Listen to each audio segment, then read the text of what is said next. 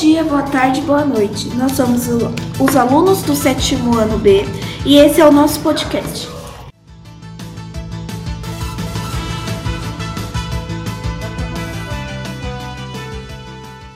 Primeiramente, nós vamos falar dos insetos.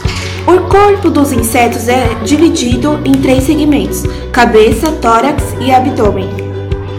Eles possuem três pares de patas fixas no tórax e um par de antenas.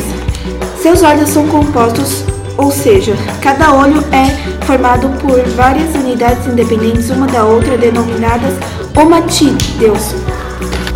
O aparelho bucal varia de acordo com o alimento. É sugador em moscas e borboletas, picador em piolhos e mosquitos, mastigador em baratas, grilos, gafanhotos, besouros e lambedor ou sugador em abelhas, por exemplo.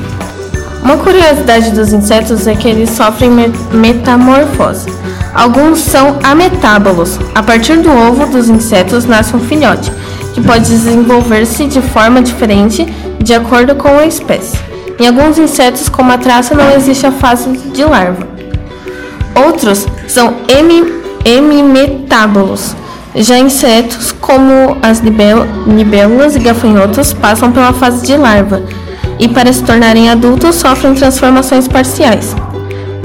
Outros são holometábolos, insetos que passam de larva a adulto por meio de uma metamorfose profunda, caso da borboleta e da mosca. A maioria dos insetos vive de forma independente, ou seja, cada um por si. No entanto, existem grupos que têm um comportamento muito semelhante ao nosso, mantendo uma relação ecológica conhecida como sociedade. Por definição, sociedade é um agrupamento de seres da mesma espécie que vivem juntos em uma co colaboração mútua de forma organizada. São as abelhas, formigas e cupins. Um dos insetos sociais é as abelhas. Esses animais formam colmeias que abrigam rainhas, zangão e operárias. A rainha é, um, é uma fêmea fértil, uma sobre, sobrevida de 4 a 5 anos. A, rainha, a abelha rainha é a única capaz de fecundar mil ovos por dia. Quando em uma colmeia nasce duas abelhas rainhas ao mesmo tempo, elas disputam as, a casta lutando até que uma venha morrer. As operárias exercem funções diversas, coletam néctar, néctar e pólen, produzem mel e, e etc. Um, e guardam a colônia chamada partenogenes. Depois do voo no, nupcial, são expulsos pelas operárias aferroadas. O mal resulta das, das reações químicas entre, entre as enzimas. O própolis é uma substância natural com grandes efeitos antibióticos.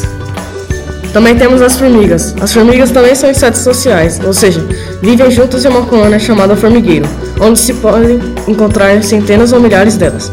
Assim como as abelhas, são divididas em castas, rainhas ou iças, operárias e machos obtus. As operárias sempre são estéreis e podem ser cortadeiras ou jardineiras. As cortadeiras cortam as folhas e as levam até o formigueiro para servirem de adubo na criação de fungos, o verdadeiro alimento das formigas. As operárias jardineiras cuidam dos fungos e alimentam as larvas. As rainhas são férteis e aladas, assim como os machos. Cada rainha possui uma bolsa onde armazena os, os, espermatozoides obtidos no voo nupcial, que serão usados nas próximas posturas de ovos. Também temos os cupins. Os cupins são insetos sociais que vivem agrupados em madeira. Há nesse grupo uma divisão de castas, sendo elas cupins, operários, soldados, reis e rainhas. Os cupins operários cuidam das larvas, cavam túneis e buscam alimentos. Os soldados são responsáveis pela segurança do cupinzeiro e possuem mandíbulas e patas muito fortes. Os reis e rainhas são alados e só saem da colônia para o voo nupcial, que costuma acontecer nos meses mais quentes do ano. Conhecidos como aleluias ou siriris, esses insetos voam em direção à luz.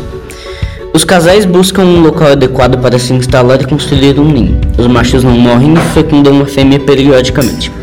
A rainha guarda seus ovos em uma bolsa localizada no abdômen. O feromônio é uma substância característica de cada casta.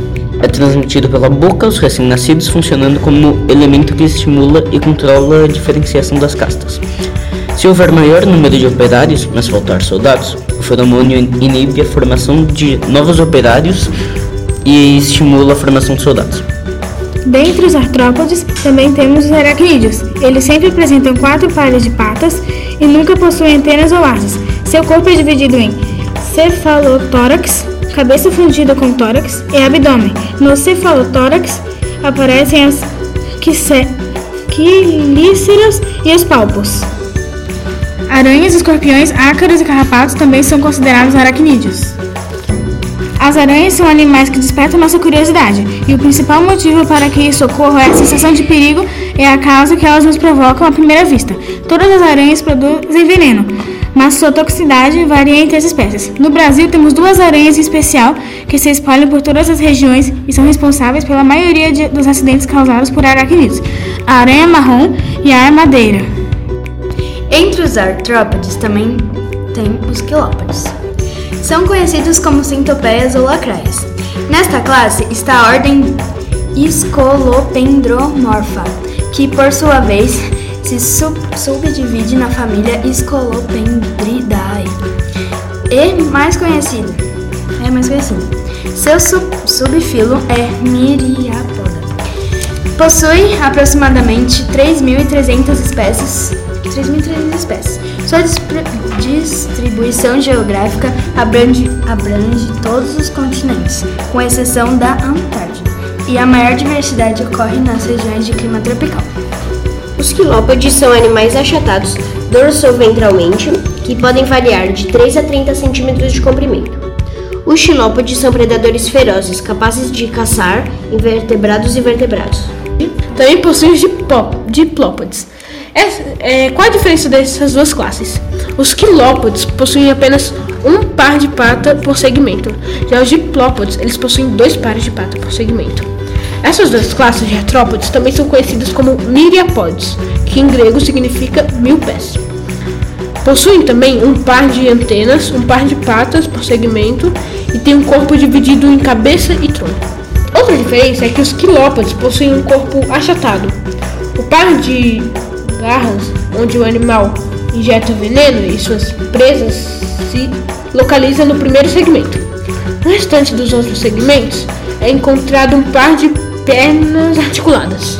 O grupo dos crustáceos reúne uma grande variedade de animais aquáticos, sendo apenas um ambi de ambiente terrestre, o tatuzinho de jardim ou tatu-bola. A maioria vive no mar, mas há aqueles que vivem em água doce e também os que vivem em água salobra.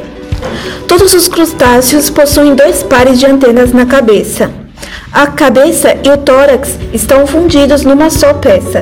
O número de patas é variável. Seus olhos se articulam com o corpo por suportes móveis, que lhes permite girá-los em todas as direções. Sua respiração é branquial, mas o tatuzinho de jardim tem respiração traqueal. A reprodução ocorre por fecundação interna. Os ovos produzem larvas planctônicas que originarão organismos adultos. Obrigada!